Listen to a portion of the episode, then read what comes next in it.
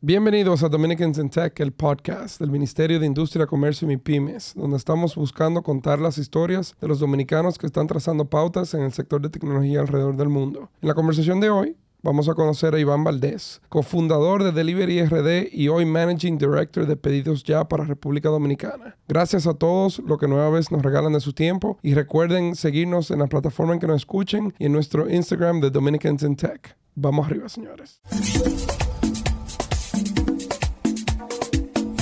Bienvenidos a este nuevo episodio de Dominicans in Tech, el podcast. Yo soy Jonathan Burnigal, director de gabinete del Ministerio de Industria, Comercio y Pymes, y estoy aquí hoy solamente con mi querida cojos Michelle Aybar, presidente del capítulo local de The Girls in Tech. Wow, muy específico pusiste el título. ¿Cómo estás? Bien, ¿y tú?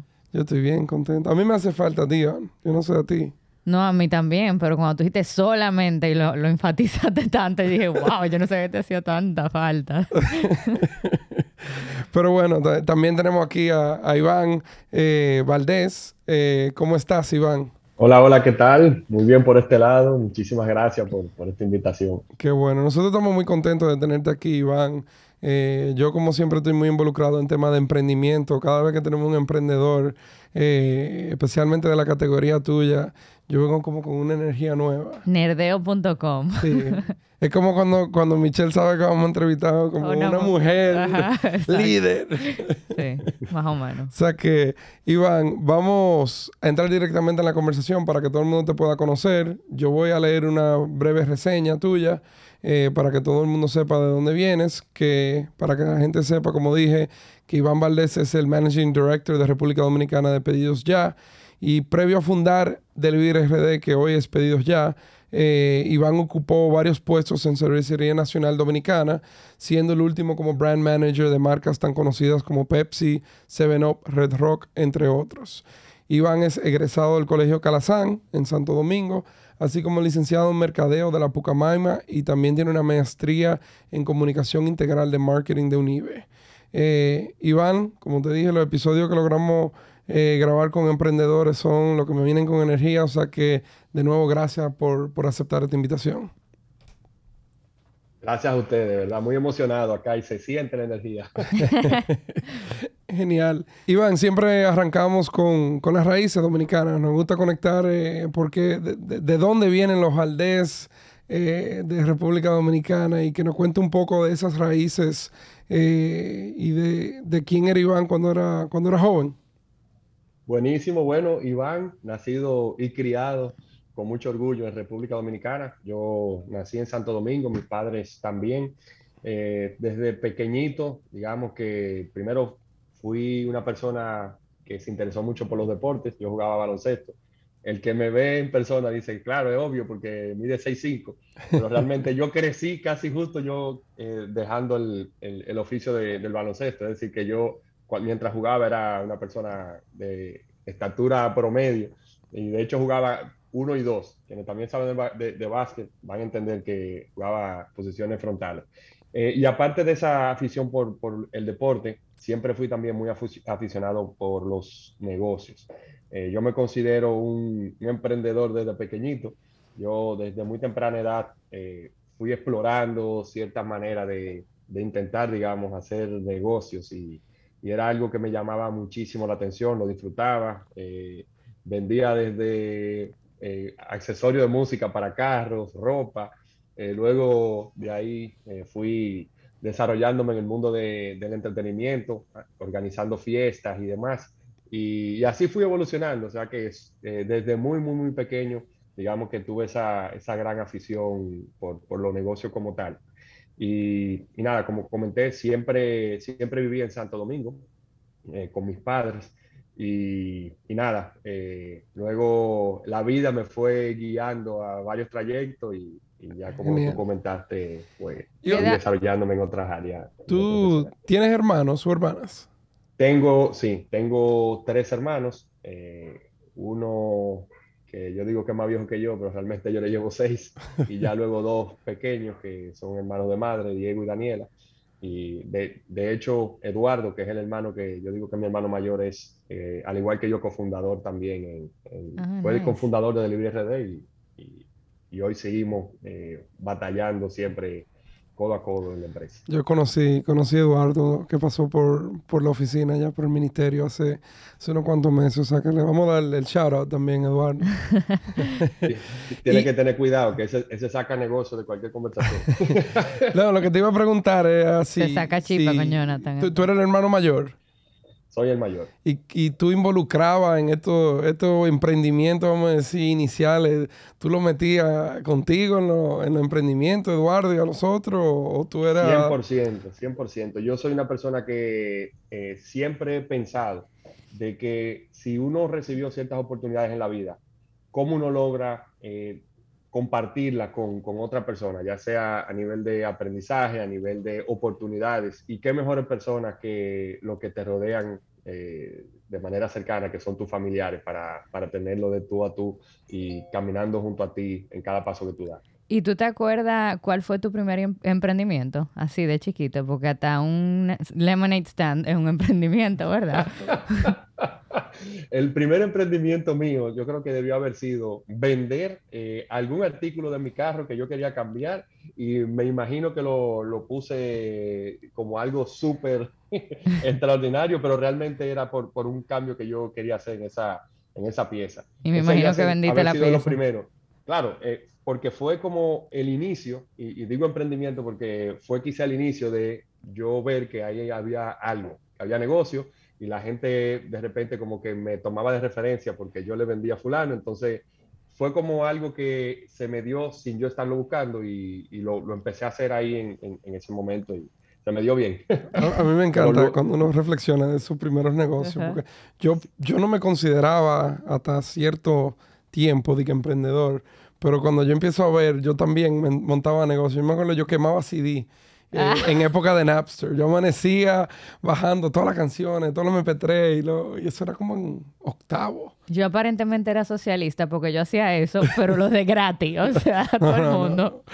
Y después me acuerdo en la universidad que, que cuando yo eh, estudié fuera y un, un, invierno que fuimos a Sports Authority y pensábamos que los equis estaban muy baratos y agarramos y los compramos todos y nos pusimos a venderlos por eBay. Mentira. Perdimos muchísimo dinero. Claro. Mira, tú sabes que ah, todavía, como tú dices, Jonathan, una vez no lo, no lo encara. Haciendo time lapse, yo creo que, que no, que antes que ese emprendimiento, eh, yo sí fui haciendo otras exploraciones que fueron lo de la fiesta de colegio. Yo recuerdo que yo tenía muchos amigos en diferentes colegios y yo salí con, junto a otro amigo eh, a su vez a buscar unir varios colegios para hacer fiestas en conjunto. En wow. aquel entonces se utilizaba mucho lo de fiestas de promoción y demás. Y, y, y sí, ciertamente yo estaba aún en el colegio y estando en el colegio yo andaba organizando esas, esos eventos. Así que yo creo que un poquito antes de lo de los vehículos yo, yo fui por esa línea. Buenísimo. Eh, Iván, cuéntanos, estudiaste mercadeo entonces, eh, dos veces. Dos veces. Dos veces. Dos literal, veces. Eh, literal, yo. Cuéntanos qué te motivó a, a, a estudiar mercadeo y si en esos momentos de estudios tú tenías el mundo de tech en tu radar. ¿Y por qué lo estudiaste dos veces? Mira, yo siempre fui muy aficionado y me llamó mucha atención el marketing.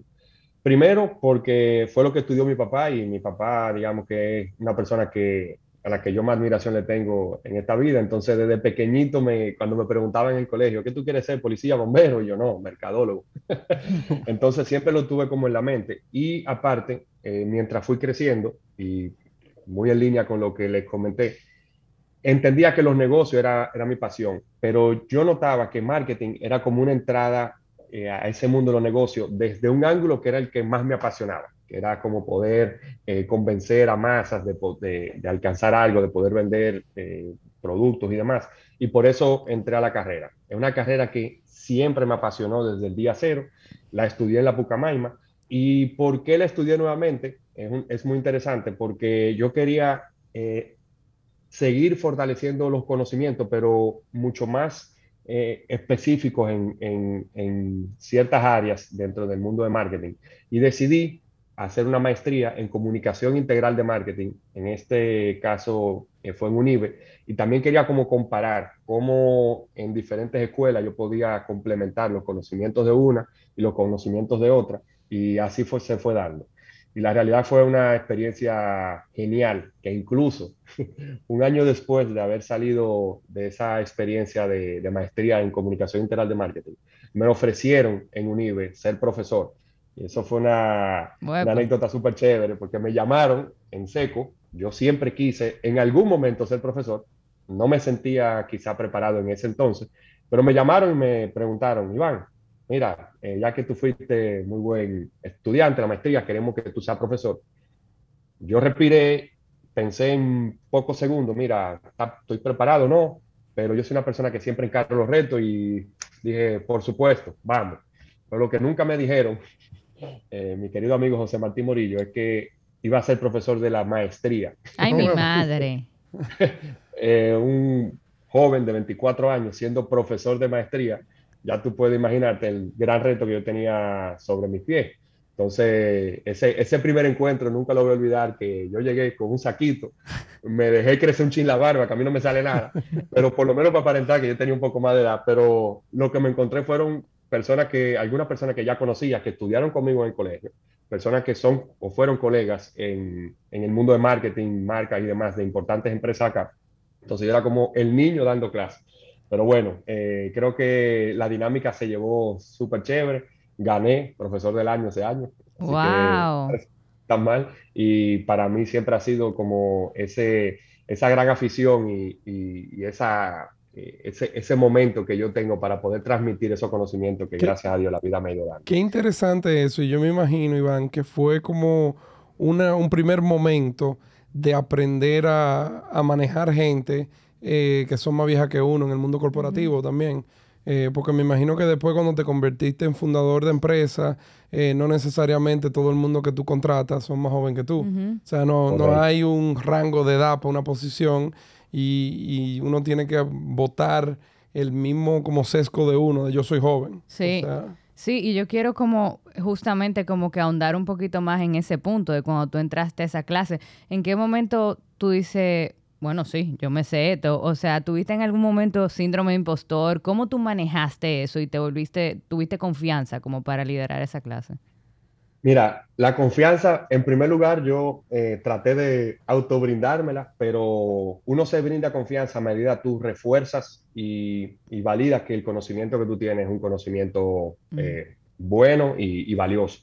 Yo ya gozaba en ese momento de una posición bastante buena en Cervecería Nacional Dominicana, donde tenía apertura a qué estaba sucediendo en el mundo de marketing en todos los países a nivel global en, uh Entonces, de cierta forma, yo ya traía eh, conocimientos súper actualizados y que en definitiva eh, iban a ayudar mucho a, llevar la dinámica.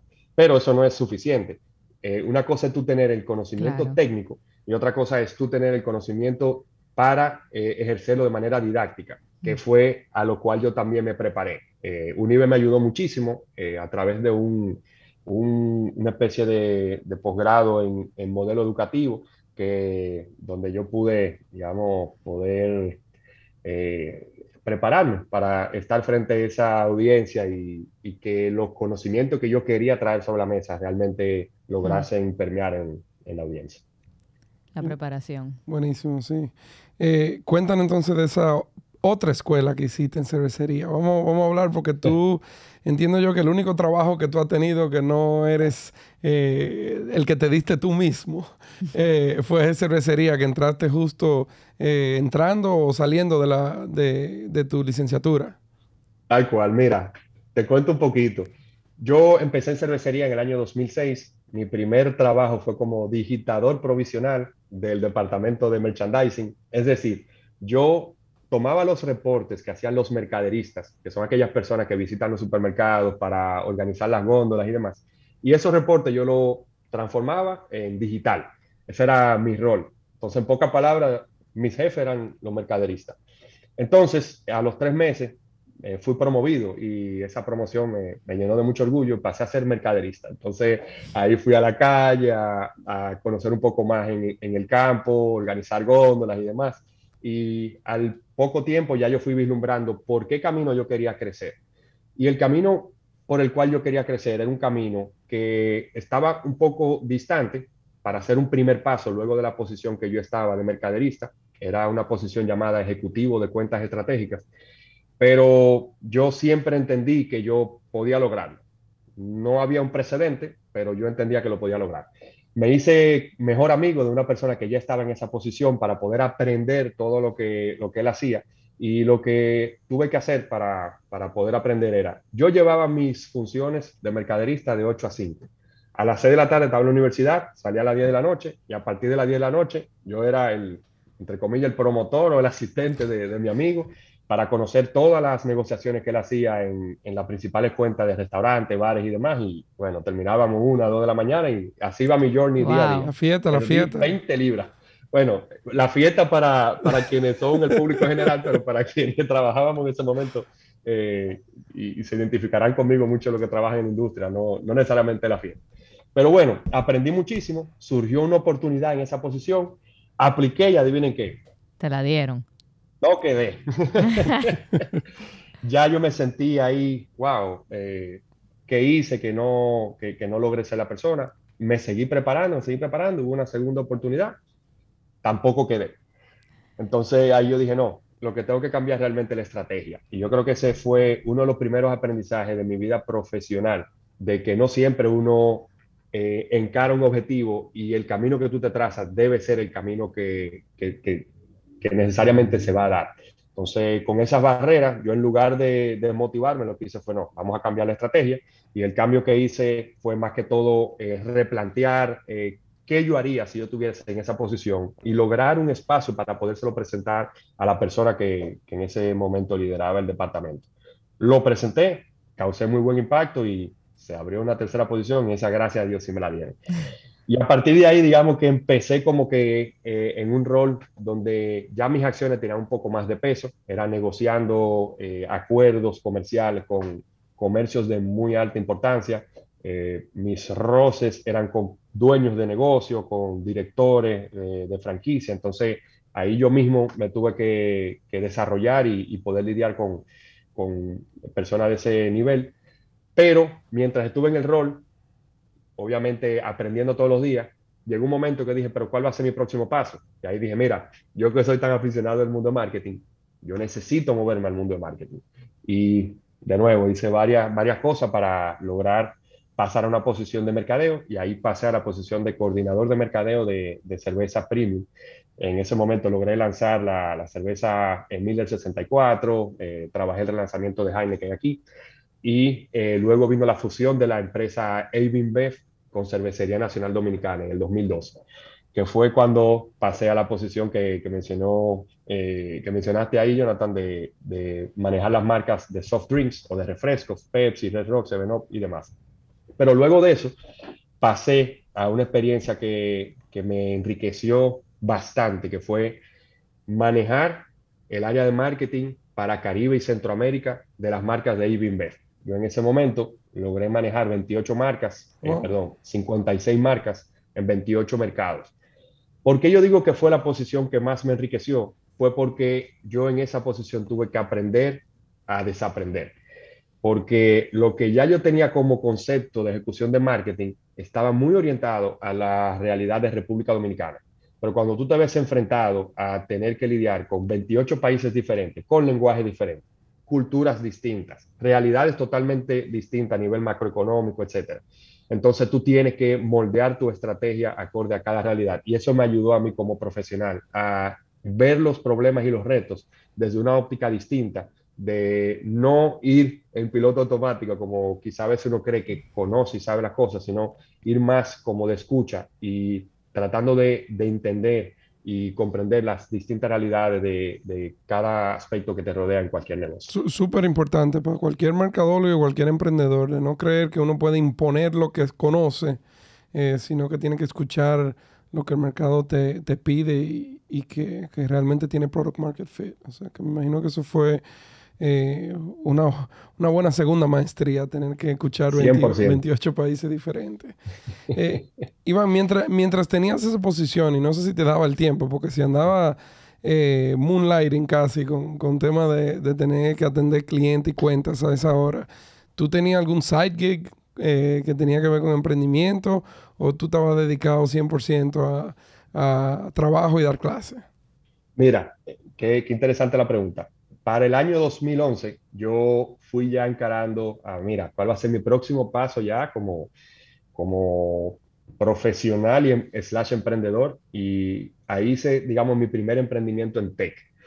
Eh, yo lancé una página cuponera llamada locompro.do eh, junto a, mi socia. Eh, en ese momento era algo que estaba apenas comenzando en Latinoamérica, incluso aquí en Dominicana, justo eh, como que salimos varias marcas en, en, momentos muy similares y ese digamos que fue mi primer emprendimiento.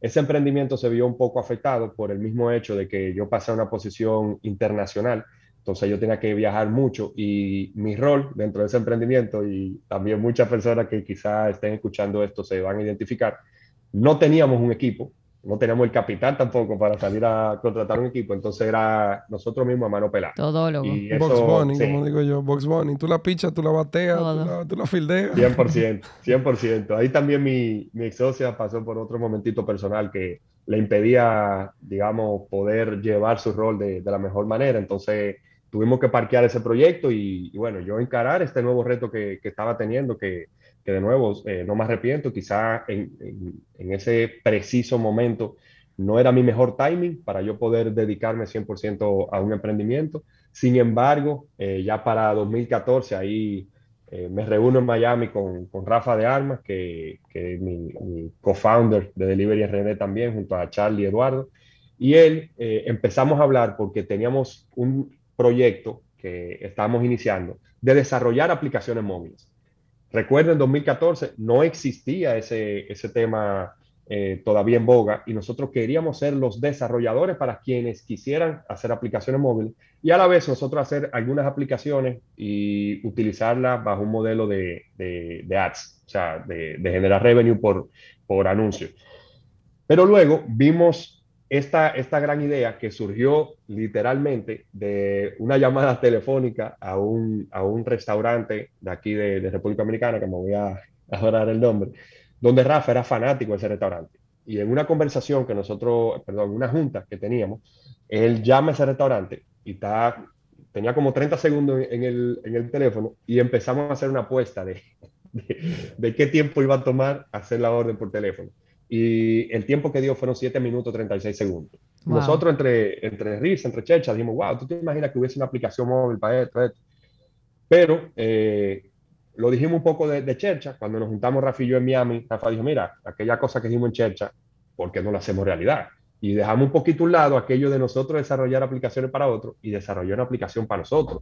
Yo dije, coño, me suena genial, empezamos a darle forma, forma, forma, y mientras íbamos dándole forma, nos fuimos como apasionando más de la idea y fuimos como llenando bloques. Y era un modelo que no existía, o por lo menos eh, no, no es República Dominicana. Y apenas en Miami empezaba a, a, darse a, a, conocer. Entonces nosotros inmediatamente lo, lo, empezamos a desarrollar y en marzo de 2015, entonces, ¡pum! Fue nuestro eh, lanzamiento, digamos, de la página web, que luego lo evolucionamos rápidamente a aplicación móvil. Y ahí conecto con, lo, con tu pregunta. Yo en ese momento sí seguía en cervecería. Eh, yo salgo de cervecería en 2018, de hecho. Pero en 2015, eh, ahí empiezo yo, como tú mismo dices, a jugar con, con el Moonlight, de tener todo mi rol, viajes y demás durante el día. Y tarde, tarde en la noche, cuando ya terminaba. Entonces, eh, Rafa, mira, ¿cómo tú estás? ¿Tienes mucho sueño? Vamos a conectarnos. Estamos hablando 2, 3 de la mañana. Wow. Y así, yo, yo, cuando Pero... yo estaba viendo tu tu bio y tu LinkedIn. Yo me sorprendí cuando vi que tú hasta 2018 no te fuiste de cervecería. Yo dije, pero ya el negocio estaba totalmente en marcha. ¿Cómo, cómo, eso, cómo eso te daban las horas del día? Tiene su explicación realmente. A mí me interesa saber cómo, o sea, cómo tú llegaste al lanzamiento, o sea, cómo levantaron fondos, o sea, cómo ustedes, eh, porque vemos, vemos el producto y decimos, ay, qué bien, pero, pero sí me interesa ver como esos puntitos de cómo llegaron ahí. Y le quiero agregar una. ¿Y cómo conociste a Rafa? Porque entiendo yo, Rafa me dice que vivía en Miami y yo he tenido una conversación con él. Entiendo que es venezolano. O sea, tampoco era de... de no era que estaba aquí contigo. Ahí se pone más interesante la pregunta. ¿Recuerdan aquel emprendimiento que les comenté de Lo Compro, la página Ajá. de cupones?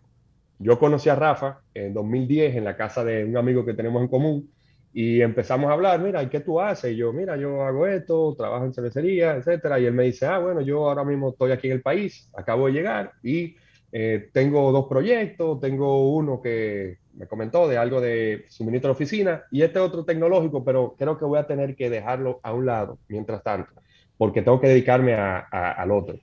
Y cuando él me, me, mencionó cupones, yo, pero cupones de esta, de esta manera, y me dice, sí, yo, pero espérate, que es justo lo que yo estoy desarrollando ahora. Yo me dije, ah, bueno, yo tengo la parte de atrás, eh, el backend, nada más te le tiene que montar el frontend. Y yo dije, no, pero dale. Al otro día le compré, le compré, la, le compré el, el, el backend y, y, de ahí fue que me monté, de hecho. Y él, era, él era técnico, de, o sea, él, era, él viene de, de, de del brazo de tecnología. Él no venía en ese momento del mundo tecnología. Él sí había comprado eh, ese, ese backend eh, de esas empresas que te venden eh, como marcas blancas. Pero él no venía de ese mundo de tecnología. Pero luego, en nuestra segunda fase, donde ya nos asociamos, ahí él sí empezó a, a prepararse en tema tecnológico. Él no es un programador. Eh, creo que él, lo único que ha programado él, que me parece, fue una calculadora, que es como el primer examen que está. Pero al sí conocer el, el mundo de programación, él sí fue en su momento quien, quien pudo llevar mucho mejor esa relación con, con los diferentes programadores y demás, porque ya, digamos que él entendía un poco mejor los lo lenguajes. Entonces, él fungió como CTO eh, sin, sin, necesariamente tener la preparación técnica. Uh -huh. Cuéntanos entonces la, la, pregunta de Michelle, ¿cómo, cómo tomó forma esto a nivel de, de, funda, de cofundadores? Eh, de, de, capital, o sea, porque yo creo que Pedidos Ya, eh, o bueno, antes de Libre RD, es uno de los emprendimientos que, que, que mayor tamaño ha alcanzado en uh -huh. República Dominicana. Entonces, si puede hablar un poco de cómo se dio ese, esa conformación de equipo y después eh, la obtención de recursos. Y re los restaurantes, o sea, que metieron ahí. Todo, cuéntanos todo. Wow, mira, eh, primero con la parte de conformación de equipo, mientras íbamos avanzando, Rafa y yo, Rafa de nuevo, viviendo ya en Miami, se había retirado de Dominicana, yo viviendo en Dominicana el 50% del tiempo y el otro 50% del tiempo viajando. Ambos dijimos, mira, eh, si realmente queremos darle el carácter que, que, sabemos que debemos darle a esto, necesitamos dos co-founders más, eh, este es el momento, que se monten con nosotros la, la ola. Y ahí fue donde yo me la acerqué a mi hermano, le dije, mira, mi hermano siendo abogado, trabajaba en una firma de abogados, es decir, su carrera proyectada en una firma de abogados. Le dije, brother, eh, ¿qué tú vas a hacer hoy? Comimos juntos y yo le dije, mira, tengo esto, mm, ¿qué te parece? Ah, bueno, qué buena idea, sí, veo mucho futuro, yo me gustaría que tú seas parte. Eh, bueno, eh, eh, lo voy a pensar. Y después de la noche me dijo, mira, realmente te dije lo voy a pensar para pa, pa, pa llenar el protocolo. No. pero, pero realmente sí, vamos arriba. Y yo, ¿qué? El tipo renunció de su, de su firma de abogado y se metió con nosotros. Increíble, porque pasó con, los abogados cual. son muy conservadores. Los abogados no son de renunciar de nada eh, para lanzarse al vacío. Literal, y peor aún, porque luego siguió estudiando Derecho, pero Derecho eh, comercial. Entonces, que era más, más, que todo para seguir entrando en este mundo de negocio. Y nuestro otro co-founder, Charlie, eh, que es el mejor amigo de infancia de Rafa, viviendo en Venezuela, Rafa también logró convencerlo de que se mudara a Dominicana, de que viera esta oportunidad. Y Charlie, ese sí duró dos días, pero en dos días dijo, sí, me voy. Y inmediatamente ya eh, estábamos con, con, eh, compenetrados, eh, este, este equipo de cuatro co-founders, ya el pace para el desarrollo fue mucho más rápido, ya eh, los roles, aunque todo, aunque uno no lo crea ni, ni, ni lo quiera aceptar cuando uno eh, va a empezar un proyecto, uno siempre se quiere distribuir los roles, pero uno siempre termina viéndolo uh -huh. Porque se quiere involucrar, quiere opinar, pero, pero bueno, ahí por lo menos nos fuimos subdividiendo un poquito esos roles. En inicio, Eduardo y Charlie se lanzaron de cero. Rafa aún estaba en Miami, yo como comenté, eh, éramos como part-time, Rafa y yo. Y a los pocos meses, Rafa dijo, mira, eh, realmente el negocio necesita eh, más manos, no tenemos dinero para contratar, vamos hacia allá vino a, a, Dominicana, se mudó también, empezó a trabajar 100%, entonces ahí yo iba todavía a mitad de tiempo. Y entonces ahí vengo a la respuesta, a dos respuestas de, de, de tu pregunta. Primero, la parte de funding. ¿De dónde surgen los fondos? ¿Cómo levantamos capital? El levantamiento de capital lo hicimos literalmente por internet banking, Rafa y yo, colocando en una cuenta común lo poco ahorro que nosotros teníamos. Habíamos hecho una proyección de que necesitábamos 8 mil dólares para, para desarrollar y lanzar este proyecto. Y eso no iba a dar un run rate de eh, un runaway de un año. Y, lo quemaron, a las tres semanas, Rafa, a las tres semanas Rafa me llamó y me dijo, brother, te tengo una buena y una mala noticia. ¿Cuál quiere primero? Yo, la mala. Eh, se acabó el dinero. y entonces, ¿cuál es la buena? La buena es que seguimos avanzando. Yo no jodo. Eh, pero, pero nada, fue a puro pulmón y ahí te respondo entonces la segunda pregunta, que es, ¿cómo si ya nosotros mm, medianamente teníamos un negocio que estaba encaminado, yo seguía en cervecería y no me fui 100%? Y la respuesta es precisamente el mismo tema de funding. Eh, parte de lo que yo generaba en cervecería era directamente al negocio. Y de hecho, eh, yo gocé con, con, la dicha de ganarme dos extra bonos a finales de año, esos bonos que son eh, súper super chéveres en las empresas y esos bonos se iban directamente a la empresa. O sea, yo no veía un centavo de eso, lo metía directamente en el negocio. Entonces, también ahí eh, parte de, del rol que, que, yo tuve que asumir era, mira, poder seguir generando ingresos para poder seguir aportando a la, a la empresa. Entonces, puedo hacer una pregunta eh, muy personal y no la tiene que responder si no, si no quiere. O sea, por lo que escucho era casi como como ellos estaban trabajando dedicado a esto, pues obviamente no habían fondos para pagarle, me imagino que salario de mercado para personas como del calibre de ellos, y tú tenías como tu otro trabajo, aunque también contribuía. Eh, ¿Ese funding se te reconocía como, como aporte de Iván o esto era como, como algo colectivo entre todos que era lifeline para el negocio completo? Mira, nosotros siempre hemos sido muy justos y muy transparentes entre nosotros. Entonces, siendo, y, se estipuló del día cero, cada persona que se dedique al 100% va a recibir un salario. No un salario a la media de mercado, pero un salario. Entonces, ese gasto salarial que se iba consumiendo, o sea, todos teníamos que ir aportando, eh, pero en, proporción al yo ser el que, el que estoy fuera, que no recibo un ingreso de ahí, entonces yo tenía que sacar de mi bolsillo para seguir. Eh, ellos, lo generaban, en, ellos lo generaban en, en Ellos, lo, seguían generando correctamente. Entonces, pero, pero nada, al final del día eh, era un tema de, timing y, a los dos años, luego de eso, eh, ahí decido dar ese, digamos, ese, ese salto de dedicarme 100% y la principal razón era porque ya nosotros estábamos en primer lugar eh, muy consolidados en, Santo Domingo eh, y tímidamente en Santiago y, Punta Cana, pero necesitamos seguir expandiéndonos, pero también necesitamos manos para expandir. Entonces, eh, era eso, yo salir y, entrarme a aportar en el equipo o tener un crecimiento mucho más lento. Entonces, en definitiva, la primera opción era, era la correcta. Y en ese preciso instante también estaba entrando competencia de fuera empezaron a entrar dos empresas internacionales, entonces ya se, se, ponía un poquito más, más, más, rudo el juego. Entonces ahí es donde doy ese, ese paso. Iván, volvamos entonces al, al, tema que se acabó el dinero. Yo creo que tú eres el, el, primer emprendedor que ha venido, que ha tenido que levantar, o sea, que, que han empezado de cero. Eh, ¿qué, ¿qué, pasó? O sea, ¿qué pasó cuando Rafa te dio la buena y la mala? Y, y, tenían que resolver. Mira, casualmente, casualmente coincidió de esos bonos que, que, comenté ahorita anuales. Eh, yo justamente estaba recibiendo el primero de, esos, de, esos bonos que, cuando digo bonos anuales, eh, todos los años yo recibía bonos, pero había unos que eran como... Extraordinarios. Sí, extraordinarios.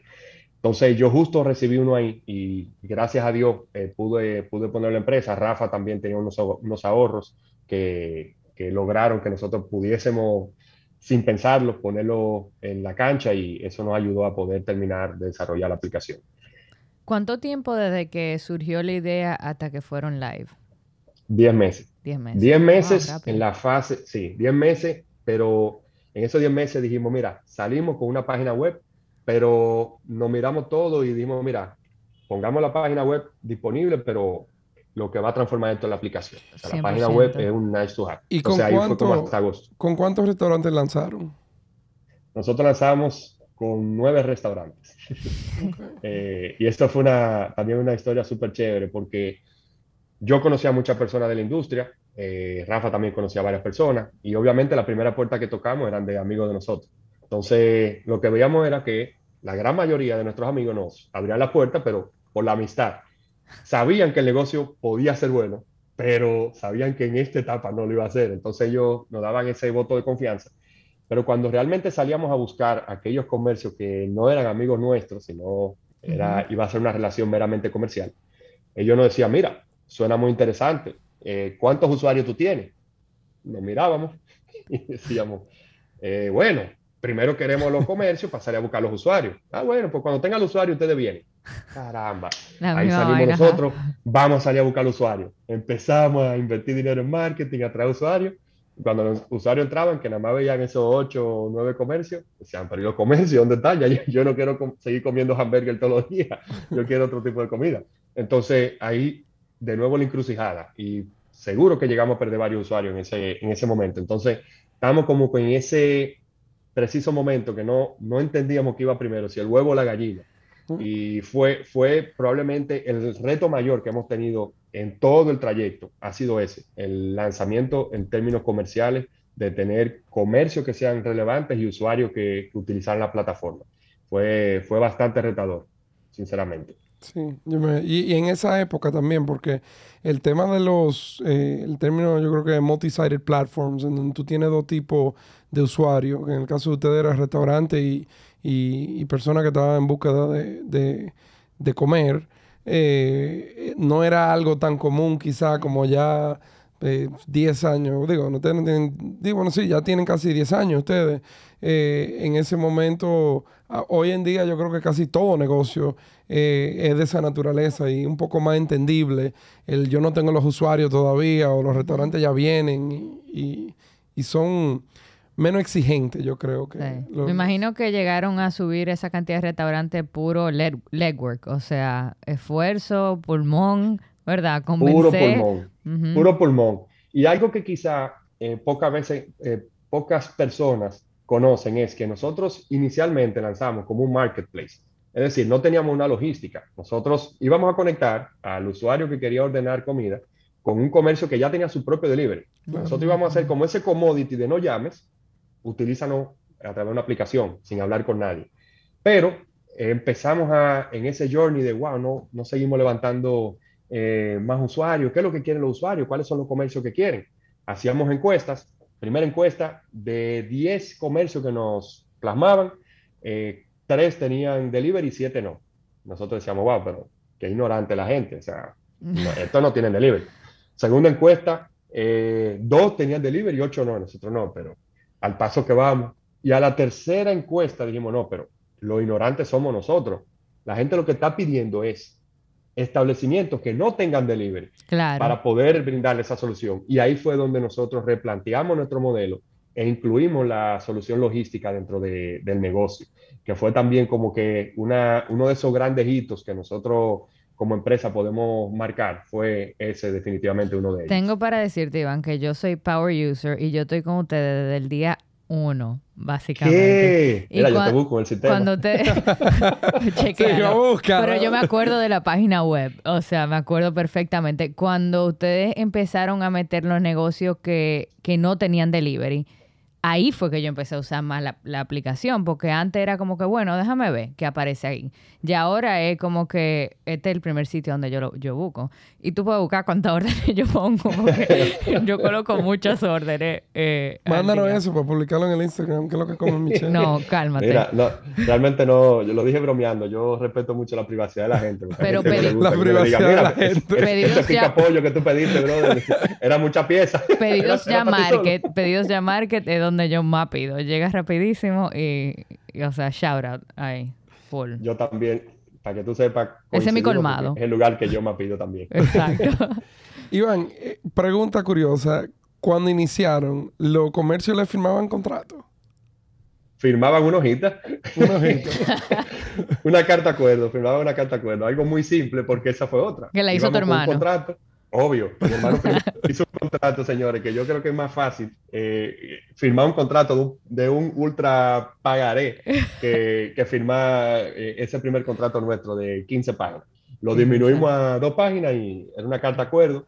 Al final del día entendíamos que el riesgo era bien bajo y, nada, así arrancamos y, y ya luego fuimos uniéndole un par de cositas a medida íbamos aprendiendo. yo te, te, hago la pregunta porque yo creo que los emprendedores todos eh, sufrimos de querer hacer el negocio perfecto, o sea, de nuevo, que, que tú imponer tu idea hacia el mercado y a veces cosas tan pequeñas como esa que crean mucho, mucha fricción de que algo despegue, eh, puede, puede ser algo tan sencillo como eso, de nadie te va a firmar un contrato de 15 páginas. O sea, Tú tienes que haberte ganado eso eh, a través de mucha credibilidad o tener algo que de verdad quieren para que alguien se sienta a leer un contrato de 15 páginas. Mire, y háblame del proceso de cuando ya meten a negocio que no tienen delivery. Ustedes ahora tienen que ir y buscar personas, o sea, eh, que vayan a eh, llevar toda esta comida y es comida que están transportando. O sea, ¿cómo, ¿cómo hicieron esa parte del proceso? ¿No lo puso un poquito pues nervioso como take that on? Voy, a tomar la frase de un gran amigo, ojalá lo, eh, escuche él este podcast, él tengo mucho cariño, es dueño de un restaurante de comida italiana bien popular aquí en República Dominicana.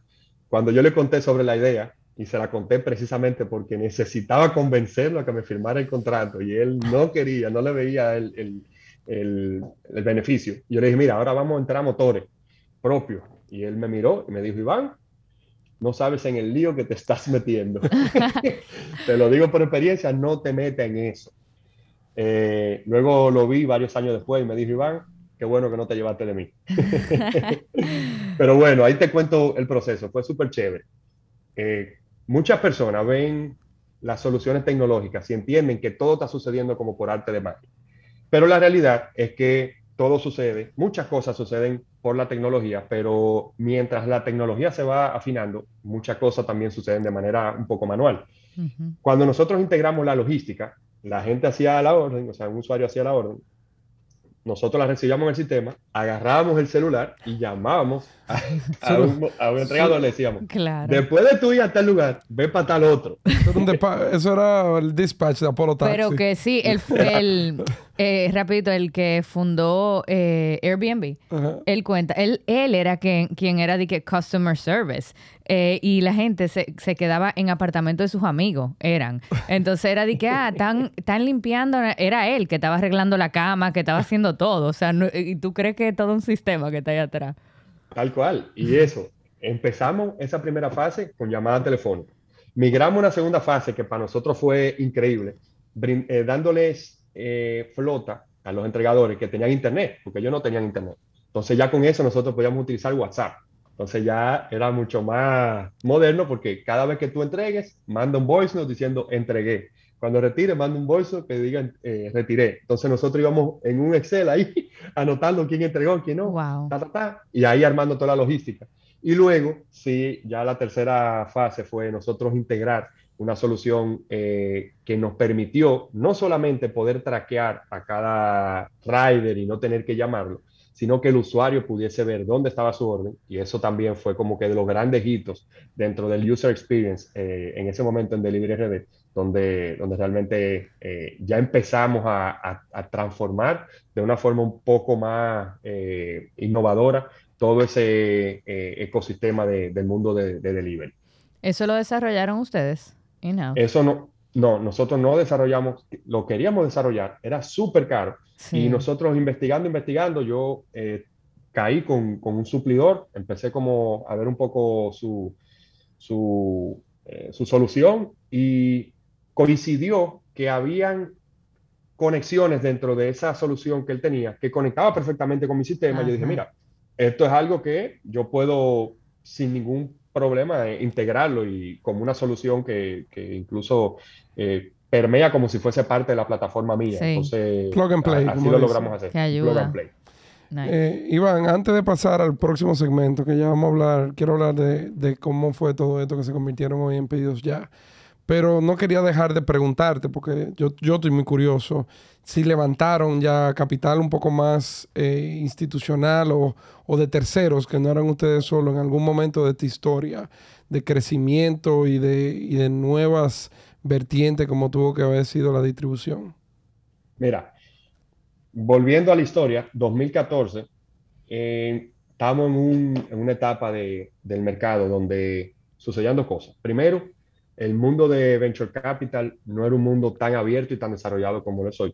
Y segundo, en Dominicana no existía tanta credibilidad hacia, sobre todo, plataformas como esa, que una plataforma que no tiene un solo activo per se, sino es algo en la nube.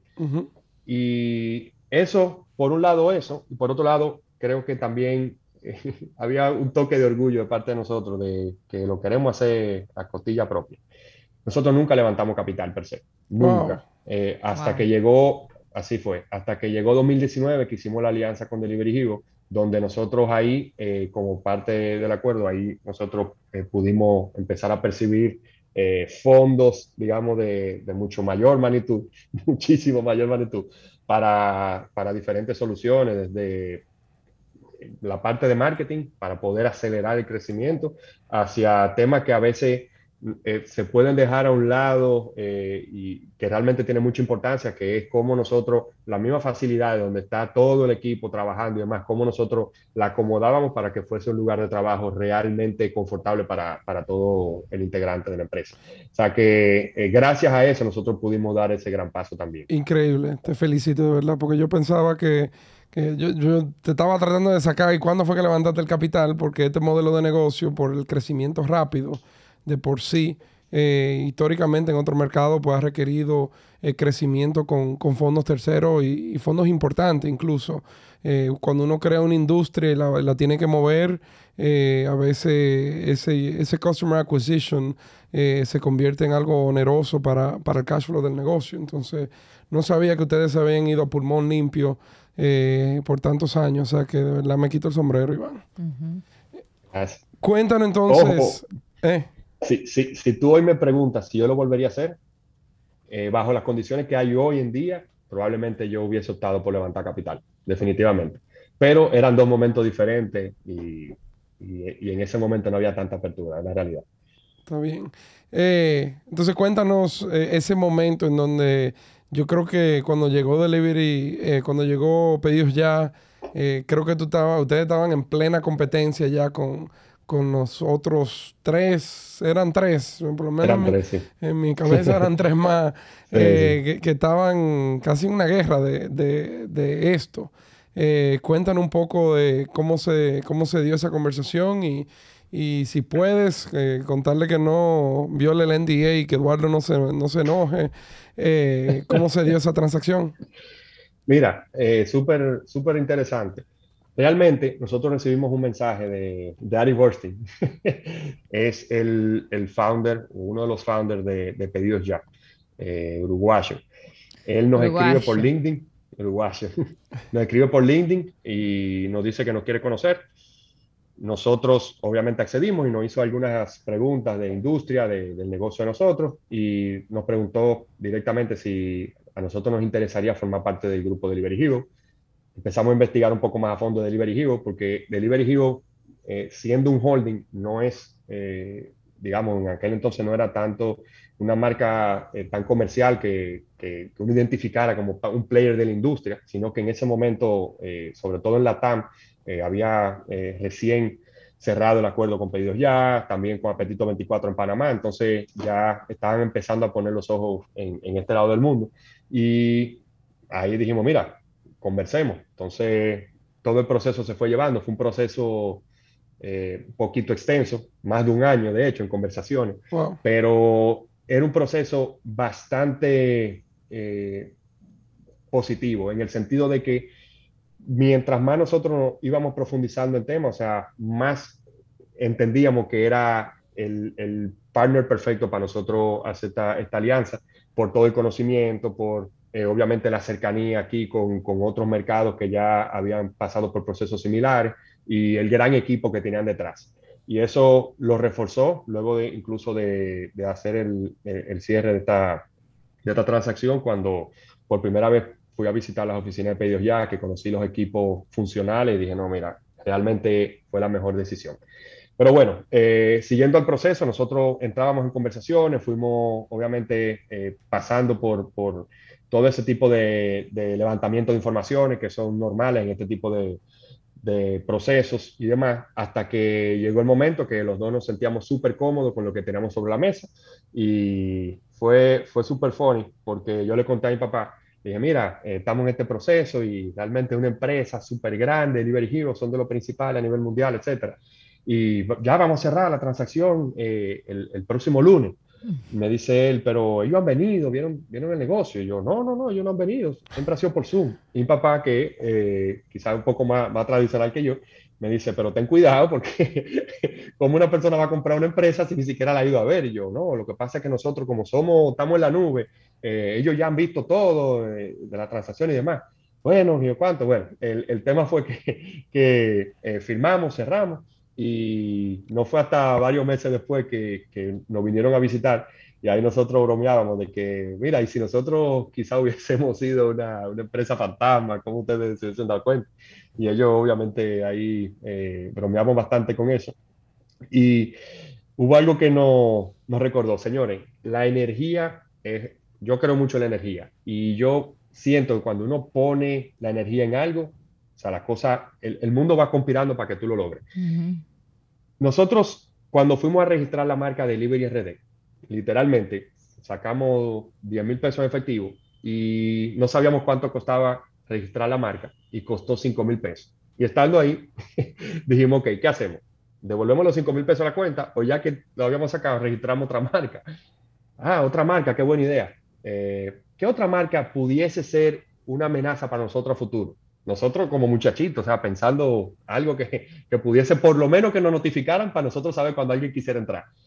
Y empezamos a analizar todos los players de, de, Latinoamérica y el que se estaba empezando a expandir en ese momento era Pedidos Ya. Nosotros agarramos y, y, y compramos la marca Pedidos Ya en República Dominicana. Wow. Luego, cuando ya se estaba dando la transacción, ¿Qué? que nos mandan una carta y nos dicen, señor, ustedes tienen que ceder el nombre Pedidos Ya. Nosotros dijimos, no, espérate, ah. primero, primero, firmamos y después cedemos. Ya, o sea, para que tú entiendas un poco la, la, inocencia ahí en esa, en esa parte del proceso, era nuestra primera experiencia. Pero después bromeábamos, bromeamos muchísimo de que qué bueno que lo habíamos registrado porque así ya no perdíamos tiempo en ese proceso y podíamos arrancar de una con, con la marca Pedidos Ya. Y nada, eh, ese momento se dio la firma e inmediatamente empezamos a trabajar la migración de la, del sistema, que fue parte de lo que nosotros también pedimos como, como eh, punto fundamental de, de, de, la transacción, porque el sistema de pedidos ya era mucho más robusto que el de nosotros eh, en Delivery RD. Hicimos todo ese proceso hasta que noviembre de 2019 lanzamos el rebranding, que ahora somos pedidos ya y ya la noticia se hizo pública y bueno, eh, creo que a partir de ahí, eh, más que todo conocimiento, eh, logros de verdad con, con, todo el equipo que, que hemos, hemos, tenido, proyectos impresionantes que han surgido, muchos por iniciativas locales, pero muchos otros por iniciativas regionales y globales que realmente eh, dan como, como, como fe que, que, tomamos la mejor decisión. Cuéntanos, qué, qué interesante eso y, y qué, qué, genioso de que vamos a registrar la marca para que nos notifiquen por lo menos cuando llegue. Smart. eh, tú mencionaste, Iván, que cerraron en noviembre de 2019. Todo el mundo que hizo algo en noviembre de 2019 no sabía lo que venía en el 2020, que obviamente fue el inicio de, de la pandemia. Eh, me encantaría que nos cuentes un poco ya sobre eh, qué ha pasado desde, desde allá. Eh, yo creo que tú y yo estamos conectados tanto por Instagram como por LinkedIn y, veo que tú hablas mucho ahora de temas como de quick commerce y me encantaría que tú nos hables un poco qué pasó. sabemos que el, mundo se volvió delivery. A mediados de 2020, eh, pero quizá eso también lo llevó a crear nuevos negocios. Me encantaría que tú puedas contarnos qué están haciendo en pedidos ya y hacia dónde va eh, ese futuro eh, del mundo delivery versus el mundo de shopping en comercio. Mira, súper, súper interesante.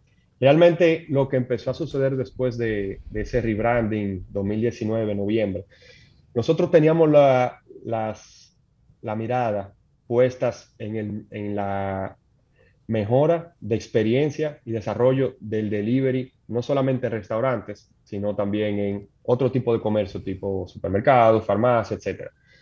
Entonces, fue algo como que el destino eh, nos fue guiando y nosotros fuimos avanzando con pasos bastante fuertes hacia cómo nosotros emulábamos una compra de un supermercado a través de la aplicación, que no es tan simple como quizá eh, muchas personas pueden pensar, tiene muchas complejidades, muchas, desde que tú compras una carne que dice que pesa eh, una libra, pero al final eh, pesó 1.02 libras. O sea, ya ahí empieza la complejidad.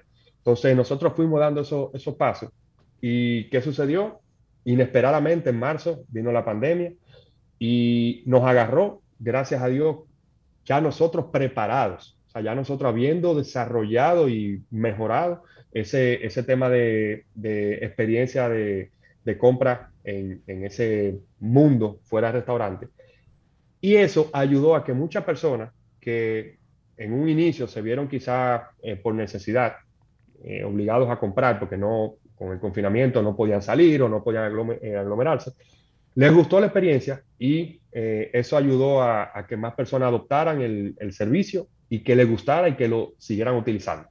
Eso creo que fue un, muy buen catalizador. Al principio fue muy complejo eh, porque muchas personas entienden que la pandemia para nosotros fue muy beneficioso Realmente la pandemia eh, sí ayudó a acelerar algunas cosas, pero nos golpeó muy fuerte en los primeros meses, muy, muy fuerte. O sea, nosotros perdimos la mitad de la venta, literal, porque no vendíamos en la noche y las noches son de los principales picos eh, de órdenes. Pero bueno, en ese tema de, de y, y hago esta mención de la pandemia, porque a medida más usuarios fueron entrando y probando ese tema de compras por supermercados a través de la aplicación, se dieron cuenta de que era un servicio muy bueno y al principio era todo euforia.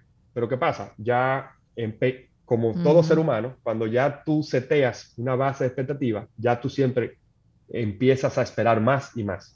Y nos dimos cuenta de que entregar una compra en varias horas no era algo ya tan atractivo. Ya la gente cada vez empezaba como que a pedir que la compra llegara más rápido, más rápido. Y fue ahí donde nosotros eh, desarrollamos y lanzamos el primer Pedidos Ya Market, que dicho sea de paso fue el primer supermercado 100% online que te hacía entregas en menos de 30 minutos. Entonces, súper rápido. En aquel momento nuestro norte era menos de 30 minutos. Ahora llega en 10 y en 5. Ahora, ahora sí, gracias a, varias expansiones tenemos, que hemos Tenemos una brand ambassador sí, sí, yo, yo, lo uso mucho. una, 15, 10 minutos. Eh, solo rapidito, tú hablaste de, la parte del peso, que es que me quedé con esa curiosidad. ¿Cómo tú haces el match con el supermercado, por ejemplo, de, una papa y pesa tanto? O sea, porque no, tú no tienes la papa en tu lado. O sea, tú tienes que cuadrar con ello. ¿Cómo tú hiciste? 100%. Brevemente y perdón. Nosotros hicimos un desarrollo in-house de una aplicación, se llama Pelican, una aplicación propietaria de nosotros. Y Pelican lo que hace es cómo optimizamos ese proceso de piqueo en el punto de ventas de varias maneras. Primero, para que sea lo más rápido posible, de que si pidieron una leche y tú estás en la góndola de leche y hay 500 leches, tú puedas identificar rápidamente cuál es la leche que, pidió el usuario a través de, un escáner.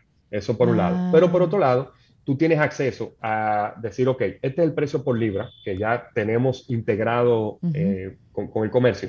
Pero la libra varió, en vez de ser una libra, fueron 0.98. Entonces el picker tiene la potestad de cambiar esa libra a 0.98 e inmediatamente eso ajusta el precio en nuestro sistema. Entonces, ¿qué termina sucediendo? Cuando tú compras, se te hace lo que nosotros llamamos autorización y captura, que yo no te cobro el dinero de una, sino que yo duro 24 horas con ese dinero en hold. ¿Para qué? Para cuando tú termines tu compra, si hubo algún ajuste en el pesable, entonces yo te lo pueda devolver de inmediato. Entonces, eh, cuando el picker termina de pasar por la caja registradora, antes de tú incluso eh, recibir tu pedido, ya tú, si hubo esa diferencia, ya tú tienes esa devolución en, tu, consumo de inmediato. Qué bueno que pregunté yo eso. Tú no ibas, a dormir. nunca me hubiese imaginado que tú desarrollaste una aplicación para que lo usen los... O sea, súper, wow. Que es parte de los grandes aportes de, de, Delivery Hero, dicho sea de paso. Got it. Qué interesante. Bueno, Iván, eh, yo creo que siempre nosotros seguimos la, más otra hora, yo creo, de contenido, pero siempre nos gusta respetar el, tema del tiempo de todo el mundo.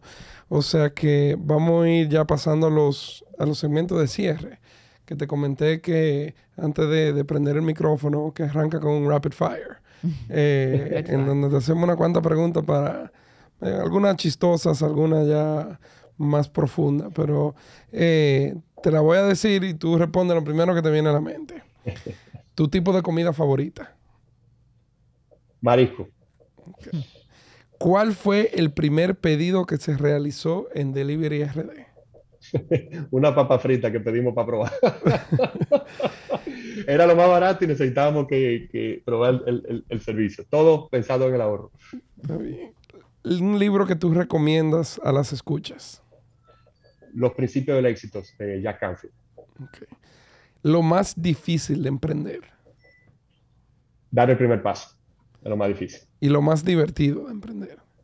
Lo más divertido es cuando tú ves un reto tras otro, buscando soluciones que tú nunca te imaginabas que ibas a traer sobre la mesa y logrando habilidades que tú nunca te imaginabas que ibas a poder lograr para poder eh, sobrepasar cada uno de esos retos. Bueno, Michelle, yo creo que Iván es el que más rápido ha respondido los yo creo que sí, que se ganó. Eh, bueno, eh, su, su, su, vida es en 30 minutos menos, o sea, que él está acostumbrado al rapid fire. lo hacemos ya, lo hacemos ya. Vamos a tener que hacer rapid fire ya. Ajá. Eh, quitarle el oh, patrocinio de YouTube de, de, Iván, como te dije, cerramos siempre el episodio con un mensaje de las escuchas, para las escuchas de nuestro entrevistado. Eh, puede ser cualquier cosa motivacional, puede ser un consejo, eh, lo que realmente te siente inspirado en dejarnos después de esta conversación. O sea que eh, cuéntanos un poco algo ahí de, Iván Valdés en Tech. Mira, mira, más que quizá contarte algo de mí, quiero dejar sí un mensaje que, que creo que puede ayudar a muchas personas y es, yo soy de la mentalidad de dedicar recursos y esfuerzos en las cosas que yo confío que van a ser grandes mañana. Muchas veces nosotros nos enfocamos mucho en el hoy y está muy bien, porque el hoy eh, la realidad es el presente, lo que tenemos en nuestro día a día, pero si nosotros no ponemos nuestro esfuerzo y nuestro norte, nuestro tiempo en las cosas que nosotros creemos que van a ser grandes mañana, entonces nuestra realidad de hoy probablemente nunca va a mejorar. Y sobre eso también, eh, un, un consejo, es una línea que una vez leí y que me ha funcionado muy bien, y es, si quieres llegar rápido, ve solo, pero si quieres llegar lejos, ve acompañado. Excelente. Love it. Le voy a decir eso a mi esposa cuando yo llegue a mi para mis puntos. La real enfriada. Eh, bueno, Iván, nuevamente, gracias por, por, sacar de tu tiempo. Sabemos que tú eres eh, un hombre muy ocupado, en donde tiene mil cosas viniéndote a la vez y, y para nosotros es muy valioso y para las escuchas poder eh, escuchar la historia de un emprendimiento dominicano tan exitoso como es Delivery RD hoy Pedidos Ya. O sea que muchas gracias, Iván, por tu tiempo.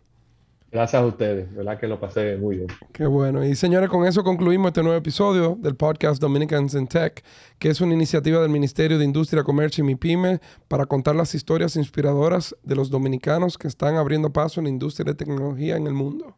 Gracias a todo el equipo que hace posible este podcast, Pitahaya Studios, así como la Dirección de Comunicación del Ministerio de Industria, Comercio y MIPYMES. Recuerda que puedes escucharnos a través de Spotify, Apple Podcast, y YouTube y seguirnos en nuestra cuenta de redes sociales at Dominicans in Tech. Hasta el próximo episodio. Gracias.